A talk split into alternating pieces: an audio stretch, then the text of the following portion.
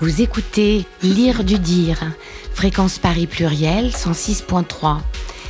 Lire du dire, émission littéraire qui aujourd'hui a invité Claire Tansin pour nous parler des femmes invisibilisées de l'histoire littéraire. Hein. On connaît les inégalités subies par les femmes et les conquêtes civiques conquises après des années de lutte. Alors le droit de vote, l'accès aux fonctions politiques, l'autonomie juridique et financière, le droit au respect, de l'intégrité physique. Euh, tout ceci acquis depuis peu d'ailleurs, mais il y a des inégalités beaucoup moins criantes, moins connues, parce que concernant que certaines catégories de femmes, il s'agit de celles qui ont écrit, de celles qui ont énoncé une pensée, qu'elle soit philosophique ou politique.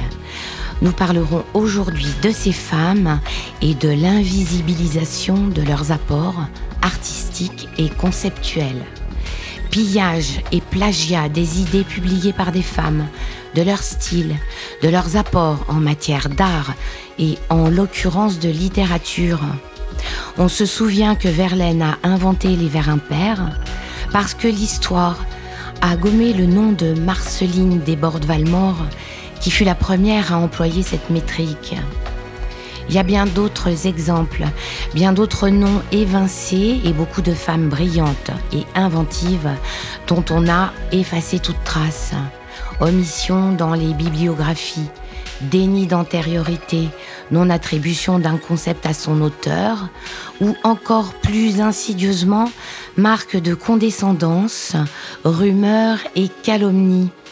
Elles furent nombreuses à tenter de faire valoir leur voix, pour évoquer quelques noms de cette si longue liste, nous recevons Claire Tansin, directrice des éditions Ardemment, toute jeune entité qui se propose de republier des textes de ces femmes invisibilisées.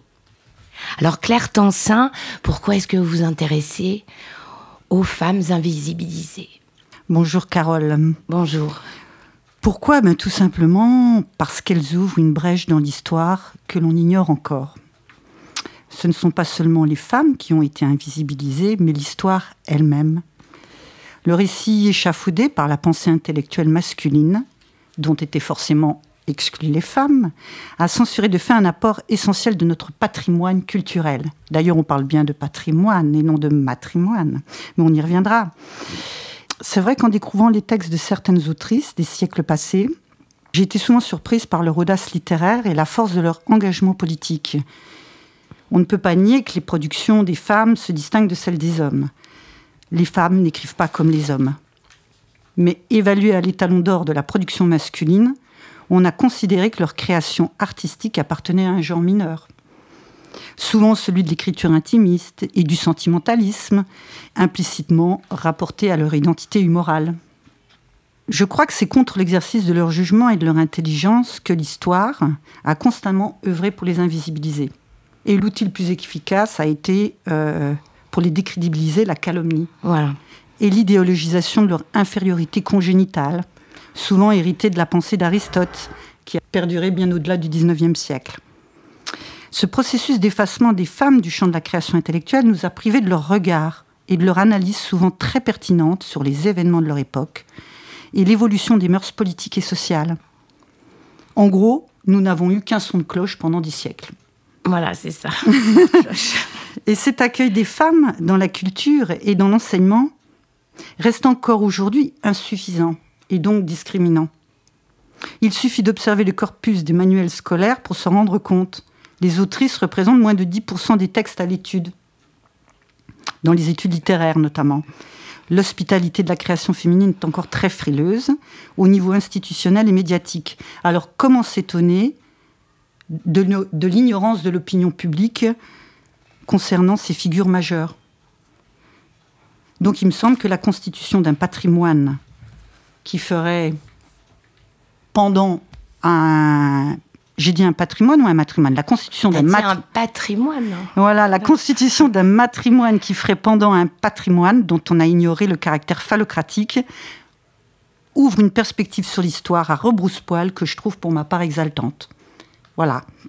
Et ardemment se propose donc euh, de publier des textes des autrices, leur production. Évidemment, aujourd'hui, on peut saluer toutes les historiennes qui travaillent justement à désinvisibiliser toutes ces femmes.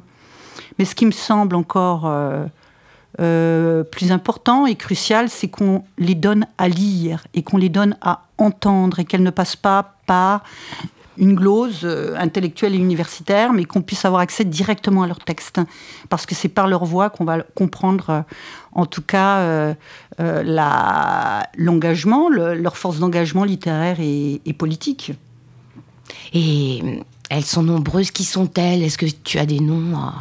Alors. Qui sont-elles euh, Ces femmes invisibilisées, bah, ça commence par les Béguines euh, à l'époque médiévale. On peut parler de Marguerite de Navarre, Catherine de Médicis, Marguerite de Valois à la Renaissance. On peut parler euh, de toutes les autrices du XVIIIe siècle, Madame de Tencin, dont je vous reparlerai, Madame, de, Madame du Châtelet, mais elle était mathématicienne, mais elle a, et traductrice de Newton, mais elle a quand même été très minorée dans les études mathématiques. On peut parler à l'époque les républicaine de 1848, on en reparlera avec Juliette Adam et Louis Collet. On peut parler aussi des anarchistes, comme euh, Emma Goldman, qui était la femme la plus dangereuse des États-Unis. On peut parler de Louise Michel, de Leda Faranelli, qui convertit à l'islam et militante anticolonialiste. On peut parler de tas de femmes qui ont œuvré euh, dans le débat politique et qui ont souvent laissé euh, des textes, des traités euh, à la fois euh, philosophique et sociologique euh, sur leur engagement. Voilà. Et est-ce que cette invisibilisation a été plus prégnante à une époque précise? Je ne voudrais pas dire une bêtise, mais il me semble quand même que cette invisibilisation s'est reconduite à travers les siècles depuis Aristote, qui avait tout simplement édicté l'infériorité de la femme selon des critères euh, purement biologiques. Hein, euh, tout simplement, la femme est passive, elle est le réceptacle de la semence, donc elle n'a pas euh, les capacités intellectuelles pour s'engager dans l'espace public et évidemment, elle est réduite à être une génitrice. Hein, voilà, et ça, c'est, ça a perduré. Et puis, je me demande encore si ça perdure pas aujourd'hui. Hum.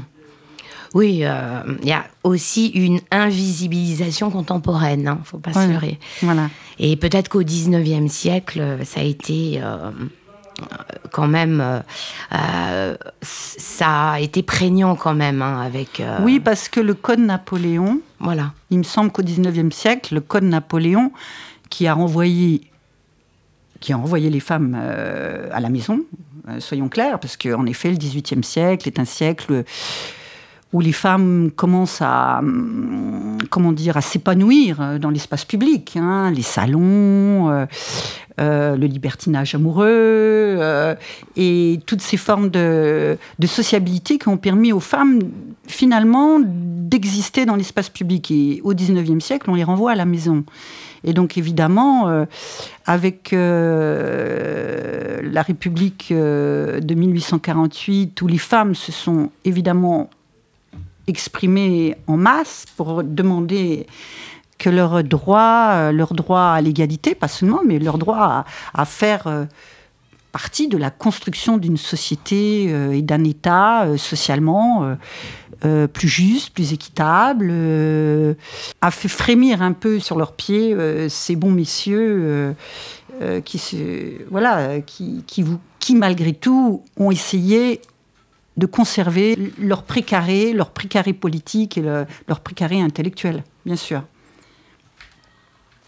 Merci. On va faire euh, une pause avec euh, Olympe de Gouges, qui est une autrice du XVIIIe siècle, deuxième moitié du XVIIIe siècle, et qui a écrit beaucoup de pièces de théâtre, beaucoup de beaucoup d'écrits aussi politiques et philosophiques. Et puis, on va écouter le postambule de la Déclaration des droits de la femme et du citoyen qu'elle a donc euh, écrit en 1791. Olympe de Gouges. Postambule de la Déclaration des droits de la femme et de la citoyenne. 1791. Femme, réveille-toi. Le tocsin de la raison se fait entendre dans tout l'univers. Reconnais tes droits. Le puissant empire de la nature n'est plus environné de préjugés, de fanatisme, de superstitions et de mensonges.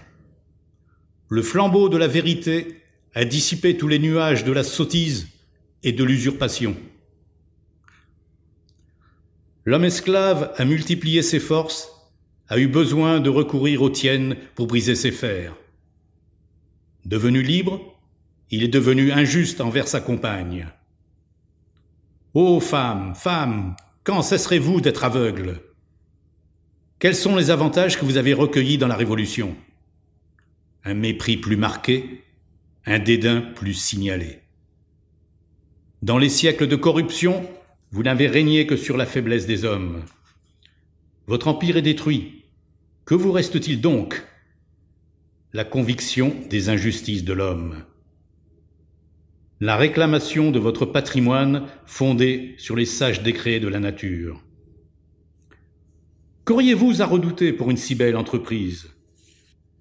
Craignez-vous que nos législateurs français, correcteurs de cette morale, longtemps accrochés aux branches de la politique, mais qui n'est plus de saison, ne vous répètent? Femme, qu'y a-t-il de commun entre vous et nous? Tout auriez-vous à répondre? S'ils s'obstinaient dans leur faiblesse à mettre cette inconséquence en contradiction avec leurs principes, opposaient courageusement la force de la raison aux vaines prétentions de supériorité. Réunissez-vous sous les étendards de la philosophie. Déployez toute l'énergie de votre caractère et vous verrez bientôt ces orgueilleux, nos serviles adorateurs rampant à vos pieds, mais fiers de partager avec vous les trésors de l'être suprême. Quelles que soient les barrières que l'on vous oppose, il est en votre pouvoir de vous en affranchir. Vous n'avez qu'à le vouloir.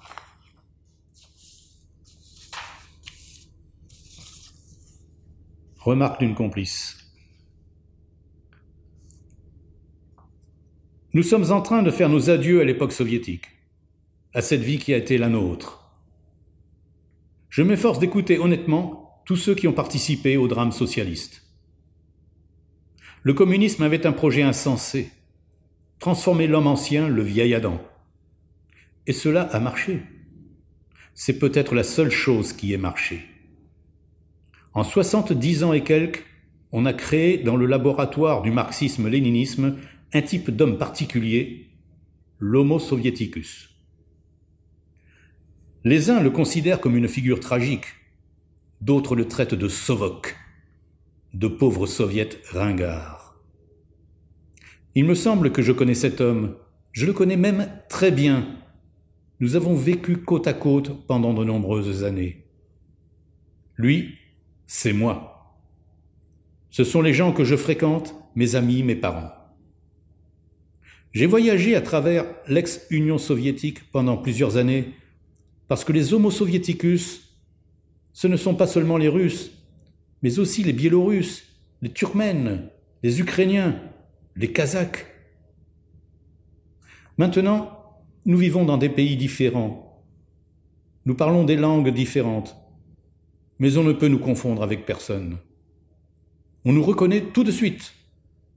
Nous, les gens du socialisme, nous sommes pareils à tous les autres, et nous ne sommes pas pareils. Nous avons notre lexique à nous, nos propres conceptions du bien et du mal, des héros et des martyrs. Nous avons un rapport particulier à la mort. Vous êtes sur euh, Fréquence Paris Pluriel 106.3 pour lire du dire. Et je reçois Claire Tansin, éditrice, auteure, qui vient nous parler des femmes invisibilisées. Euh, Claire Tansin, vous préparez euh, un livre sur Marie de Gournay qui mettra en exergue euh, son importance et le rôle qu'elle a joué auprès de Michel de Montaigne. Qu'est-ce qu'on lui doit et est-ce que vous pouvez, nous parler d'elle? Alors Marie de Gournay, oui, euh, dont j'ai déjà parlé dans un récit que j'ai écrit en 2012 qui s'appelait Aimer ne pas l'écrire, Michel de Montaigne et Marine Gournay. Euh, où j'ai voulu euh, relater euh, ou entrer dans un blanc de l'histoire en 1588, où ces deux protagonistes, hein, Marie Gournay et Michel de Montaigne, se sont rencontrés à Paris et sont devenus euh, plus que des amis. Alors là, c'est une hypothèse que j'ai émise hein, euh, au regard de leur publication et aussi de leur euh, engagement l'un pour l'autre, puisque la Marie de Gournay est devenue la fille par l'alliance de Montaigne. Alors ça voulait dire beaucoup pour Marie de Gournay pour Michel de Montaigne. Évidemment, quand Montaigne est mort, elle le rencontre en 1588. Ils passent trois mois ensemble au château de Montaigne. Lui, il est occupé par les affaires euh, de l'État, euh, mais il revient euh, régulièrement à Gournay pour recorriger la troisième partie des essais qu'il vient de faire publier chez L'Angelier, mais dont il n'est pas encore tout à fait satisfait. Mais cette correction et cette relecture va se faire à quatre mains, si je puis dire. Et Marie, qui d'ailleurs euh, connaissait euh, par cœur les essais quand elle a rencontré Michel de Montaigne en 1588. C'est elle qui est allée le voir à Paris pour lui. Elle, vouait une admiration euh, sans limite pour cet homme avant de l'avoir connu. Et évidemment, Montaigne est subjugué par son intelligence, par sa lecture des essais, et elle devient en quelque sorte une secrétaire, même si les historiens parlent de secrétaire, mais bon, je pense que c'est pas seulement une secrétaire, c'est une interlocutrice qui va euh, travailler, euh, à mon avis, à cette relecture et, euh, et cette réécriture parfois, puisqu'on a retrouvé sur le manuscrit de Bordeaux de 88 l'écriture de Marie de Montaigne.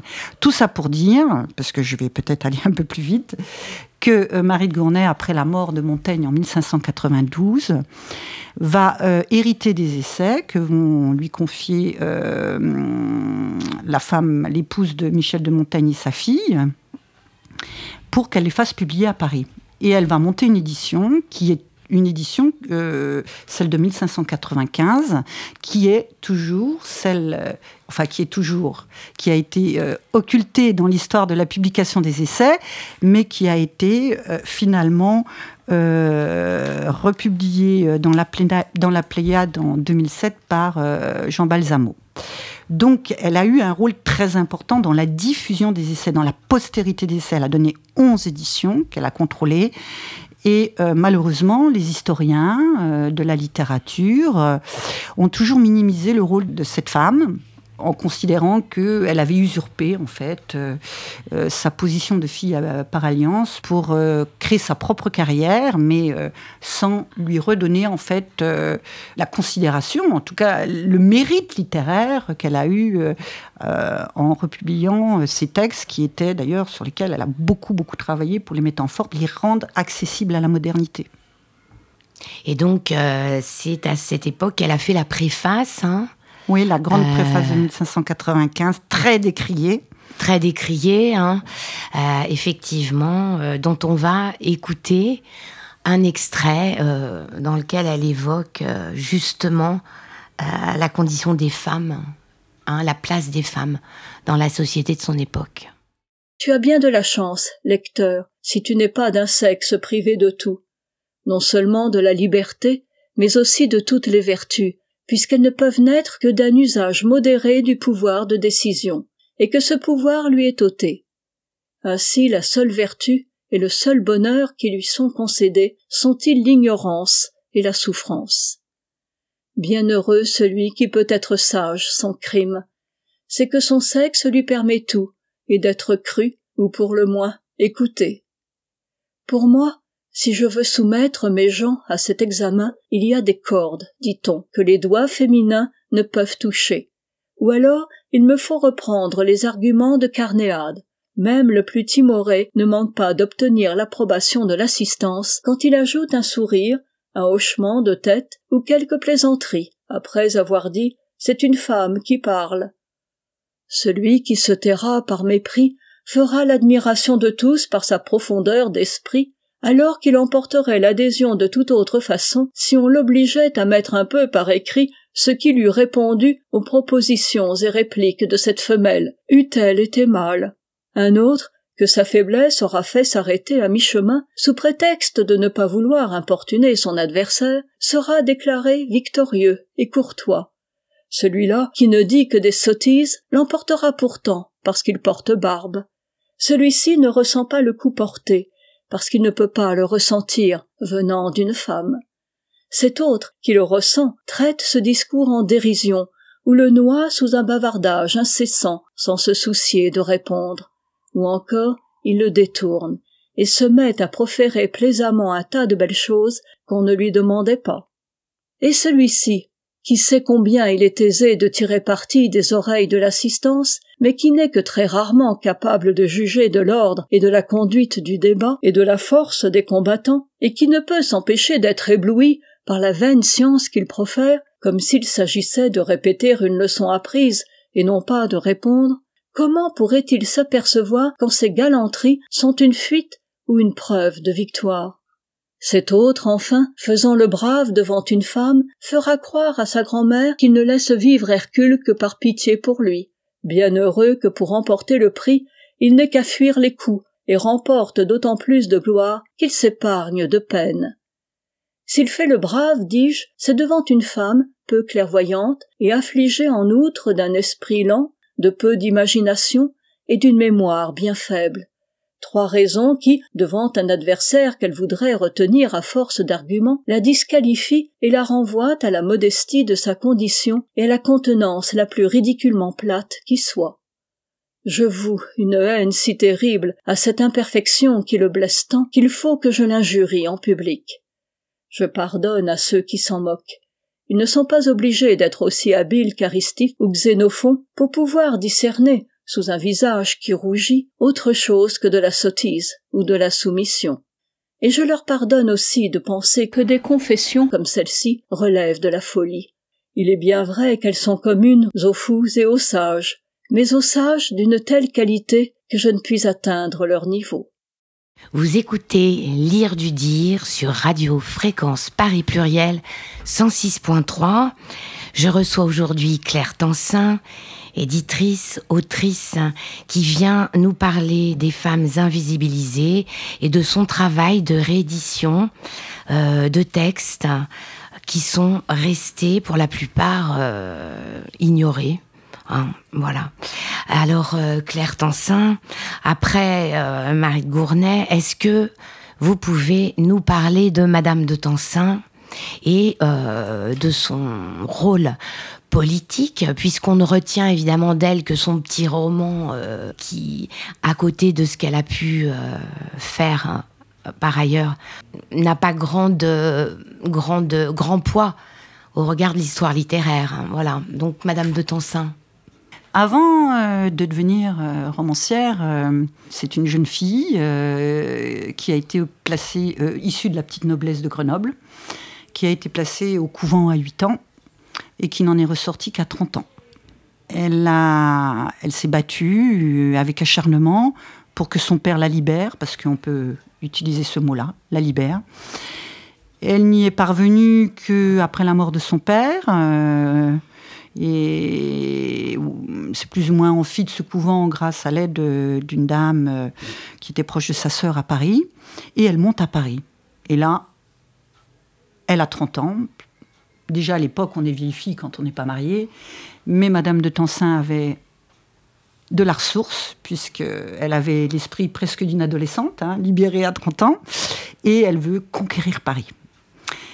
Donc, euh, elle est passionnée euh, par les affaires politiques. Euh, elle va essayer de rentrer dans l'intimité de Philippe d'Orléans euh, à l'époque, dont elle va devenir la maîtresse. Elle va devenir la maîtresse du Premier ministre de Philippe d'Orléans, euh, l'abbé Dubois. Elle va être une sorte de conseillère politique euh, tant que ces deux-là vont vivre. Et ensuite, euh, elle va euh, retourner à ses affaires. Euh. donc, elle va mener plusieurs actions. Alors, économiquement, elle ne veut pas se marier. il est hors de question qu'elle soit soumise à un homme et puis qu'elle se cantonne à la vie domestique. Donc, elle va ouvrir un comptoir d'action à l'époque où l'os, euh, on dit l'AS, l'eau, enfin moi je dis l'eau, euh, va mettre en place le système des actions euh, en France. Elle s'ouvre un comptoir, elle se fait une énorme fortune en trois mois avant la chute de l'eau, justement, et cet argent va lui servir à mener une vie très mondaine à Paris. Euh, elle aura son salon euh, qu'elle appelle la ménagerie parce qu'elle appelle ses, invités, les plus proches, euh, ses plus proches amis, interlocuteurs, dont Fontenelle qui lui survivra parce qu'il a vécu très longtemps,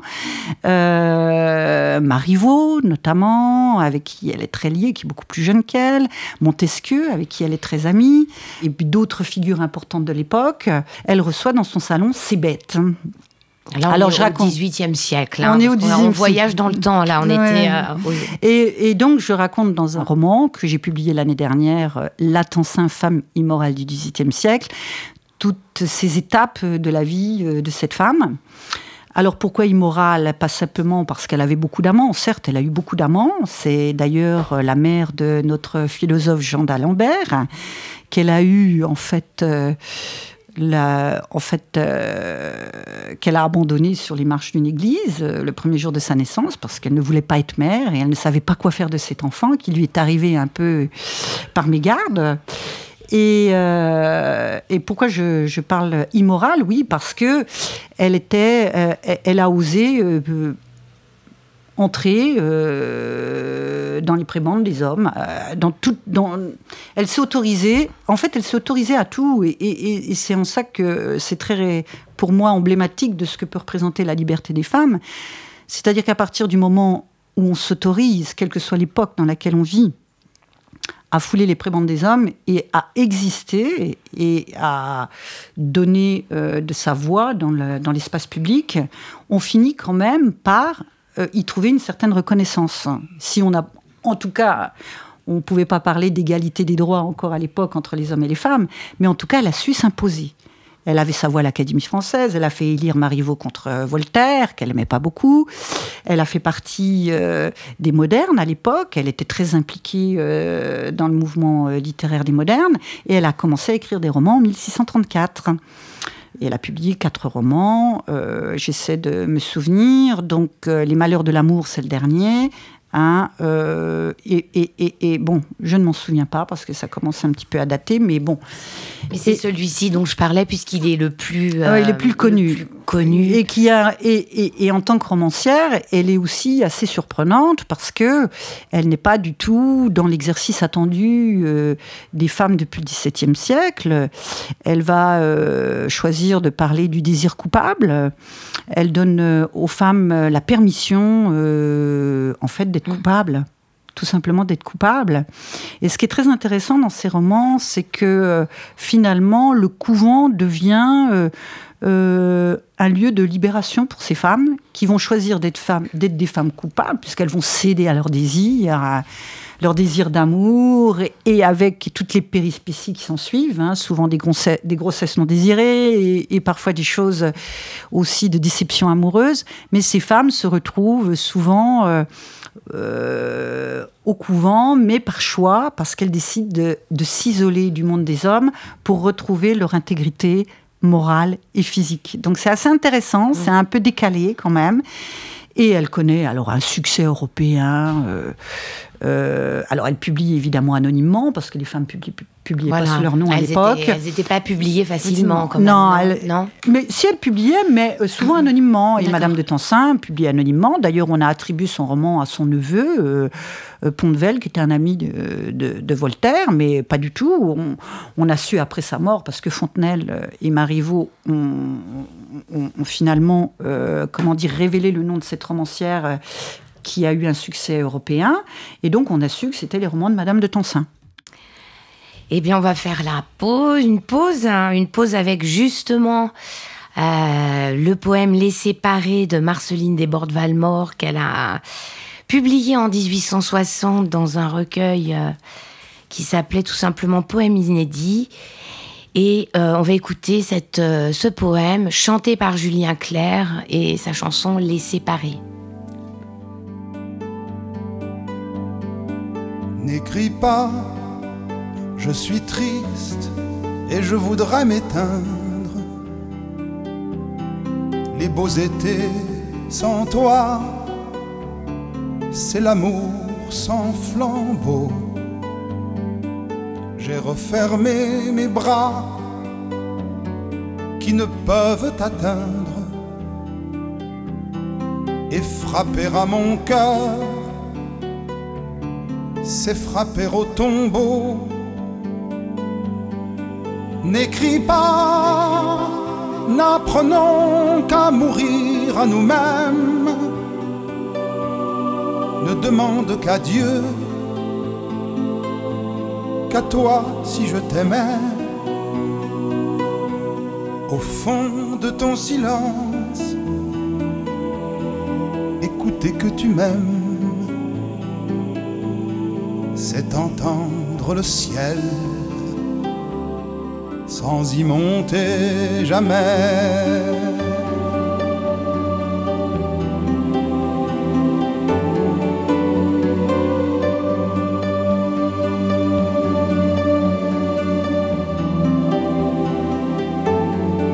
N'écris pas, je te crains, j'ai peur de ma mémoire elle a gardé ta voix qui m'appelle souvent. Ne montre pas l'eau vive à qui ne peut la boire. Une chère écriture est un portrait vivant. N'écris pas ces deux mots que je n'ose plus lire. Il semble que ta voix les répand sur mon cœur, que je les vois briller à travers ton sourire. Il semble qu'un baiser les emprunts sur mon cœur.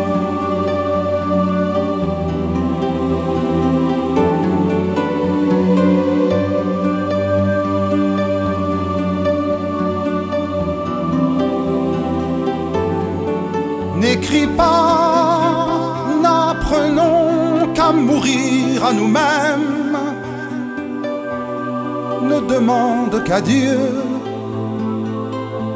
qu'à toi si je t'aimais.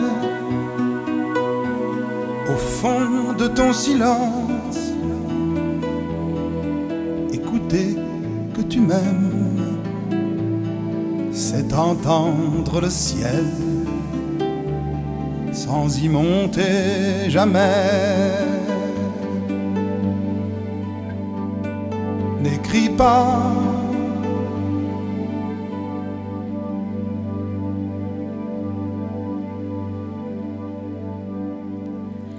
écoutez Lire du dire, fréquence Paris pluriel 106.3. Mon invité Claire Tansin, euh, qui est venue nous parler des autrices, des auteurs euh, invisibilisés. Vous avez choisi donc de republier dans peu de temps une, euh, auteure, Louise Collet, qui a euh, écrit des romans, qui a écrit aussi des biographies, mais également des, des traités politiques. Alors, est-ce que vous pouvez nous parler de Louise Collet, de sa pensée, de sa... Alors, Louise Collet, euh, oui, on, on, a choisi de republier La vérité sur l'anarchie des esprits. Et puis, euh, L'Esprit Nouveau, qui sont euh, des textes de 1872 et 60, euh, les deux, 74. Parce que, ah bien sûr, on aurait pu choisir d'autres textes dans la production de Louise Collet, parce que, comme tu l'as dit, elle est poète, elle est romancière, elle est dramaturge, elle est essayiste politique, elle a écrit des récits. Mais il, il nous a semblé que euh, euh, l'engagement politique et la parole politique des femmes au XIXe siècle est, est primordiale dans leur combat, dans le combat qu'elles mènent, à la fois pour exister comme autrice, mais aussi pour exister comme actrice politique dans ce parcours vers l'avènement de la République, ce qui n'est pas rien à l'époque. Voilà. Et puisqu'on a fait un pas d'un siècle, et là on est au 19e siècle avec Louise Collet. Oui, voilà. Là on est du, oui, je rappelle, Gournay, donc on est sur le 17e siècle, la Tansin 18e siècle, et Louise Collet, née en 1810 et morte en 1876, est vraiment donc emblématique du sort que l'on réservait à celles qui ont osé euh, fouler euh, les le territoire des hommes, et notamment en littérature, puisqu'elle a été prise à partie euh, dans la querelle qui a opposé les néo-romantiques, dans laquelle on l'a cantonnée, mais je trouve ça très réducteur, et les réalistes, qui était incarnée euh, par la figure de Faulobert. Dont, elle, était l'amante. Hein, Dont elle a été la maîtresse et très amoureuse. Mais euh, voilà, euh, ça s'est pas très très bien passé, leur histoire d'amour. Mais peu importe, c'est une femme qui a commencé à, publier en 1836. Elle a reçu quatre prix de l'Académie française pour des recueils de poésie. Et à partir de 1850, bon déjà, euh, je pense qu'elle était déjà séparée de Flaubert, elle commence à écrire des romans. Et elle écrit des romans, alors une histoire de soldat, 1856, un drame rue de Rivoli, 1857, lui, roman contemporain, 1860. Et celui-là est très intéressant parce qu'il fait scandale. Il fait scandale parce que euh, c'est presque une autofiction à l'époque où elle relate euh, euh, son aventure avec Flaubert, mais pas simplement avec Flaubert, aussi avec Musset, dans, euh, dans le couple qu'il forme aussi avec George Sand, qu'elle connaissait bien.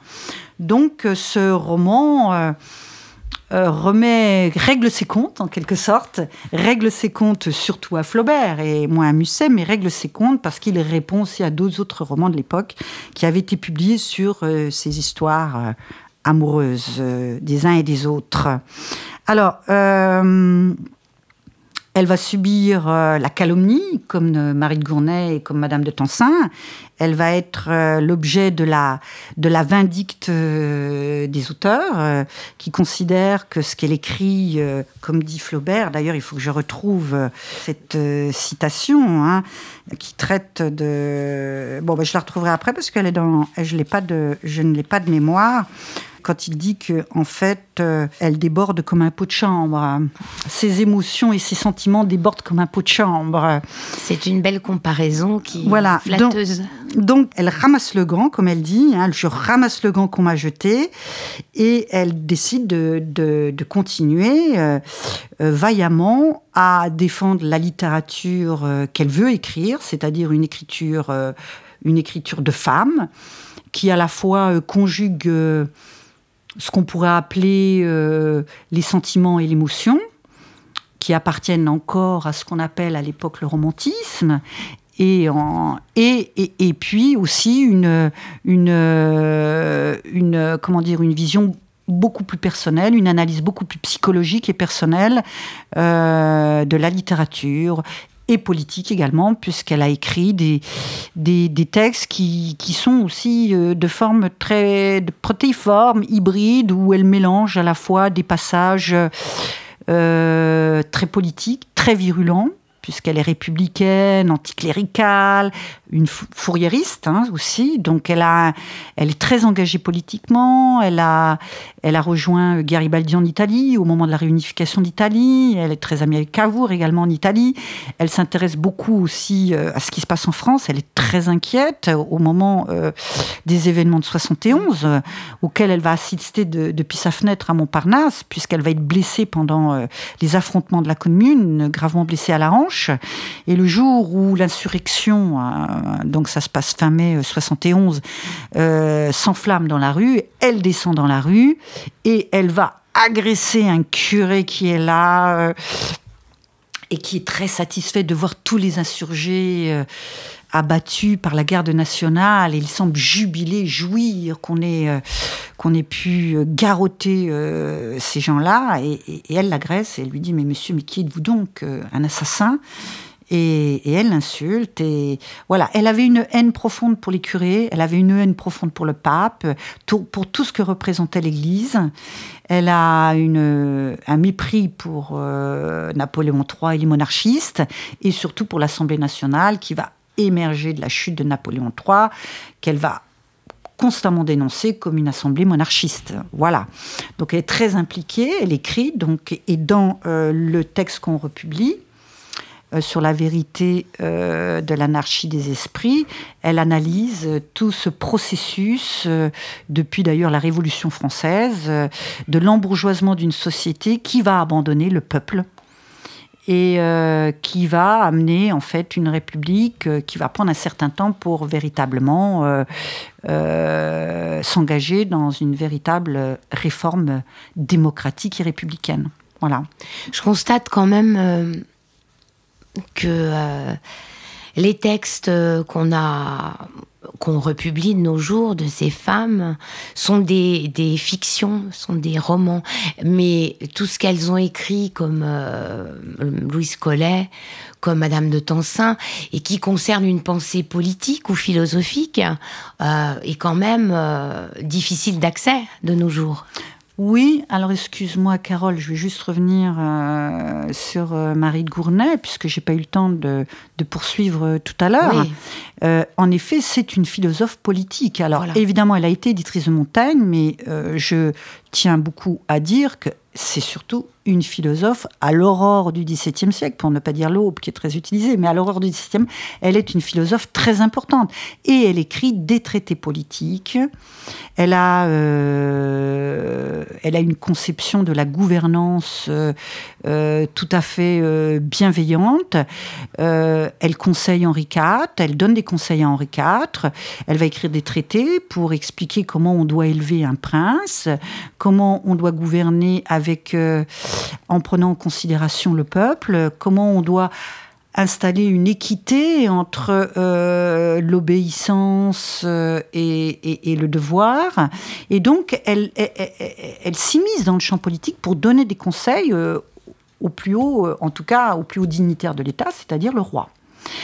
Elle va écrire des traités sur l'éducation, elle va écrire des traités euh, de philologie. C'est une traductrice du latin euh, au français, donc elle a, écrit un traité aussi sur la poésie, sur la traduction.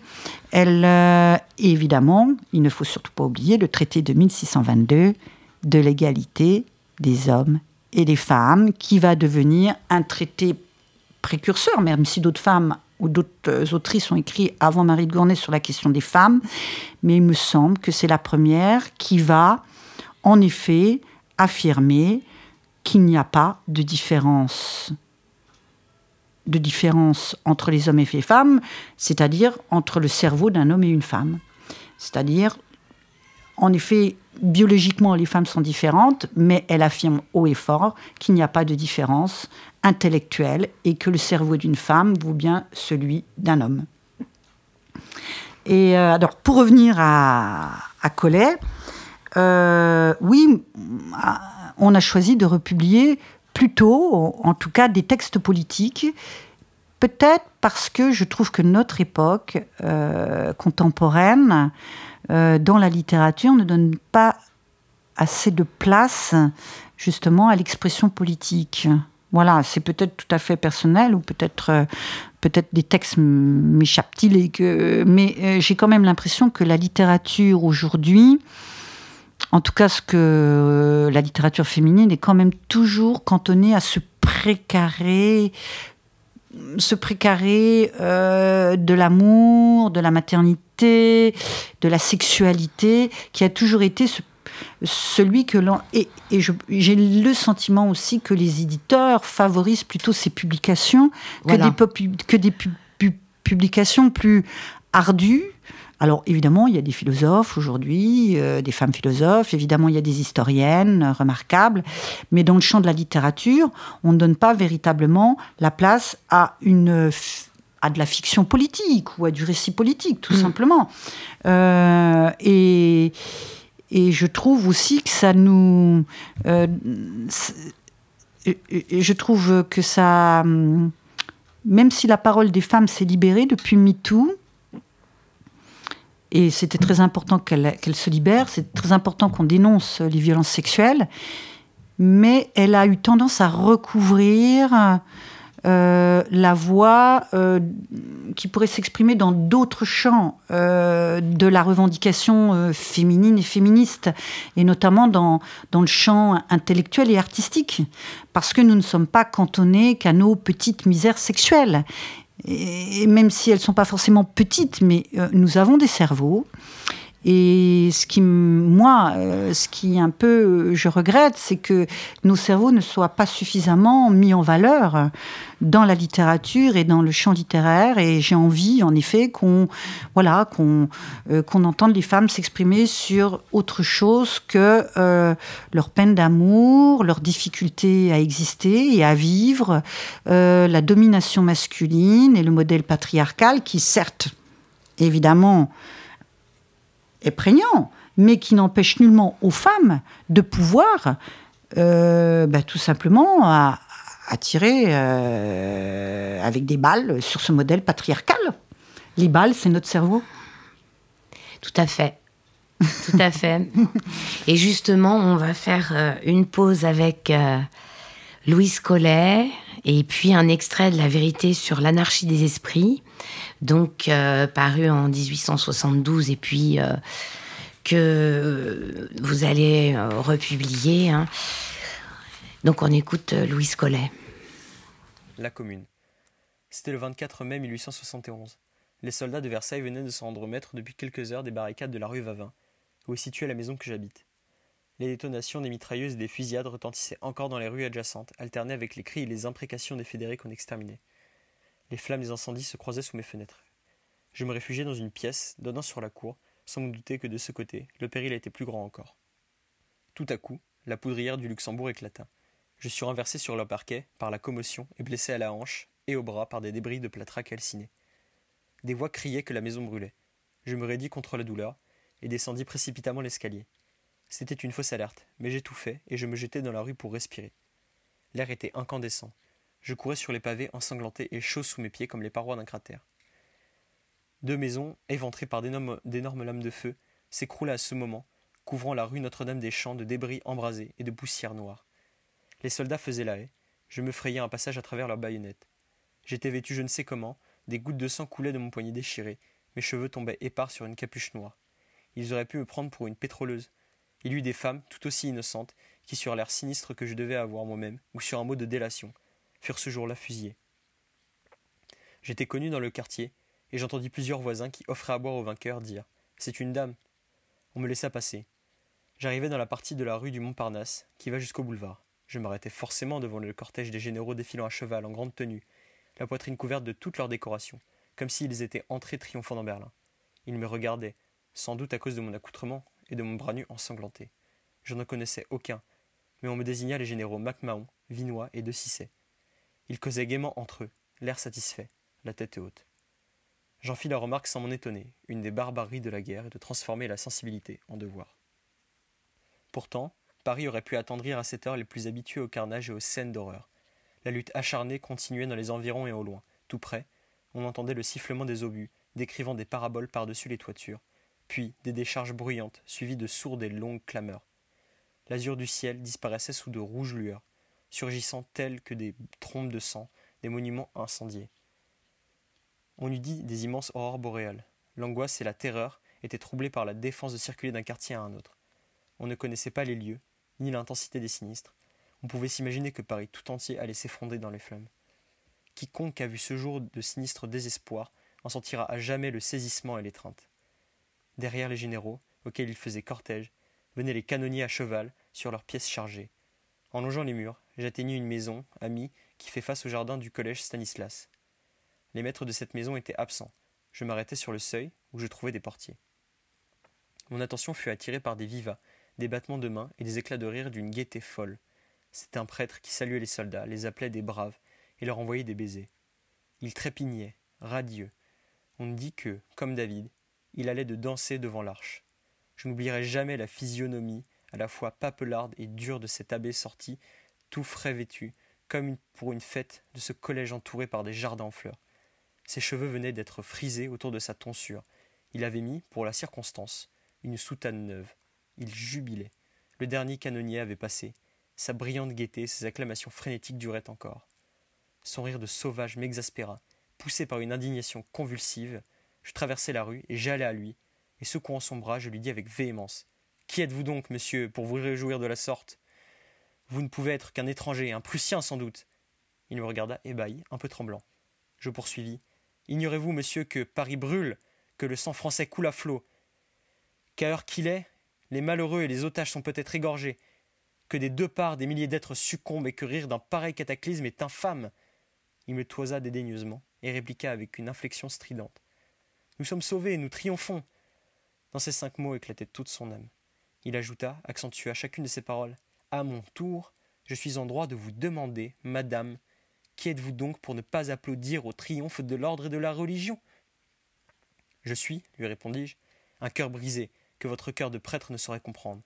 Je sens les déchirements de la patrie et de l'humanité, deux choses qui vous sont étrangères. Je m'éloignai avec dégoût de cet homme. Vous êtes sur euh, Fréquence Paris Pluriel 106.3 pour l'émission Lire du Dire, émission littéraire qui vous propose aujourd'hui de écouter Claire Tansin qui nous évoque les femmes invisibilisées de l'histoire littéraire. Voilà, alors Claire Tansin, on était arrivé au 19e siècle.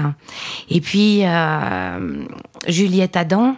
Alors, euh, Carole, oui, Juliette Adam, qu'on va republier sans doute en janvier 2022 qui a écrit Idées antiproudhoniennes sur l'amour, la femme et le mariage. C'est paru en 1858. Elle a 18 ans quand elle écrit ce traité. Et euh, elle réagit très fortement à une publication de Proudhon, que l'on connaît tous, qui est un économiste et philosophe et socialiste, hein, très important au 19e siècle, qui a écrit De la justice dans la Révolution et dans l'Église. De la même année, en, en 1858. Et elle est révoltée par la misogynie de ce traité. Euh, et les valeurs, euh, les, valeurs euh, du socialisme qui sont bafouées tout simplement parce que le modèle de société qui est tout à fait louable que défend Proudhon on va dire, évacue, évacue les femmes de cette construction progressiste d'un monde nouveau. Voilà, on évacue les femmes et donc elle va réagir très violemment. On va faire donc euh, cette dernière pause et écouter un extrait de Mes idées antiproudhoniennes, La femme, l'amour et le mariage de Juliette Adam. La femme. Or, quelle que soit cette fin, à quelque dignité que doive s'élever un jour la personne, la femme n'en reste pas moins de ce premier chef de la constitution physique et jusqu'à plus ample informé, inférieur devant l'homme, une sorte de moyen terme entre lui et le reste du règne animal. Pauvre monsieur Proudhon. Il en entendra parler encore longtemps du droit du plus fort, et il en souffrira lui-même, comme il veut que les autres en souffrent. Il cherche la base du droit dans la supériorité de la force, et il ne veut pas qu'on le lui dise. Lors même que l'homme produirait plus que la femme, cela ne prouverait rien devant la justice, rien par rapport au droit naturel, rien encore au point de vue humain. Parce qu'un homme produit plus qu'un autre. Est-il plus homme pour cela? Monsieur Proudhon ne le dit pas, mais il essaie d'établir qu'il est plus citoyen et doit avoir plus d'importance politique. D'abord, il n'est pas vrai que ceux qui produisent le plus soient ceux qui pèsent le plus sur le gouvernement. Je me rappelle avoir entendu dire à un législateur de l'Antiquité Pendant qu'ils travaillent pour nous, nous légiférons pour eux, parlant ainsi de ceux qui produisent la richesse matérielle. Ce qui prouve bien que produire et gouverner sont deux fonctions qui n'ont rien de commun entre elles. Mais en tout cas, confondre le produit avec le droit me paraît œuvre très illogique, soit qu'on l'attende contre la femme, ou pour le prolétaire. Si la femme produit moins à l'atelier, elle touchera moins, elle consommera moins. La même inégalité existe dans toutes les classes de travailleurs. La question de justice n'est pas là. Elle sera dans la libre disposition des produits, elle sera dans la liberté que vous lui assurerez de consommer la valeur qu'elle a créée. L'infériorité intellectuelle de la femme vient, d'après M. Proudhon, de la faiblesse de son cerveau, comme son infériorité physique vient de la faiblesse de ses muscles. La force physique, dit-il, n'est pas moins nécessaire au travail de la pensée qu'à celui des muscles. de sorte que, sauf le cas de maladie, la pensée, en tout être vivant, est proportionnelle à la force. Que M. Proudhon prouve que la femme a l'esprit faux, radicalement faux, et je passe condamnation pour tout le reste. Mais s'il est incontestable que la femme puisse arriver au vrai, qu'importe la route par laquelle elle y arrive, elle raisonne autrement que M. Proudhon, c'est possible, mais elle sait, comme lui, éclairer et convaincre. Je prétends même qu'elle saura le redresser quand il s'égare, et le rectifier quand il se trompe, ce qui ne lui arrive que trop souvent. Après cela, qu'il nous jette à la tête que, de l'aveu de Daniel Stern, la femme n'arrive à l'idée que par la passion. Que nous importe, pourvu qu'elle y arrive. Bien plus, je dis que c'est là ce qui fait sa force et ce qui montre l'utilité de son intervention dans la logique masculine. Elle y introduit le plus souvent un élément qui manquait, l'élément sentimental, qui n'est pas moins nécessaire que l'élément purement rationnel dans toutes les questions qui intéressent la société, l'homme ou même la nature. Car l'être social n'est pas seulement une force organisée, il est aussi intelligence et sentiment. Après avoir assuré son existence, il veut l'agrandir et la développer. Il a des organes intellectuels et moraux, il faut que la société ait aussi des organes correspondants. Individuellement, il est amour, il est conscience, il est justice, il est idée. Socialement, il faut que la société faite à son image soit tout cela. Toute la loi du progrès de l'humanité est dans cette multiplicité des besoins humains, exigeant des besoins sociaux qui leur correspondent.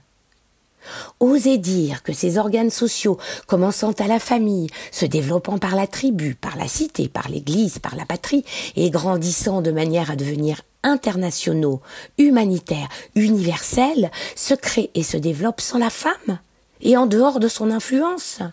Non, dans cette création comme dans toutes les autres, les deux sexes sont nécessaires. La femelle seule ne peut rien féconder. Le mâle seul ne peut rien produire.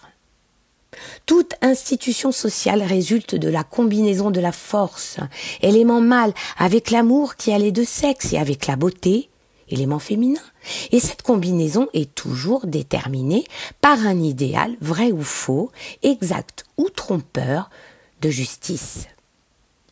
La prédominance de la force sur la beauté quand ce n'est pas un fait transitoire et révolutionnaire, est un signe de barbarie. La prédominance de la beauté sur la force, quand ce n'est pas un fait religieux et palingénésique, est une œuvre de corruption.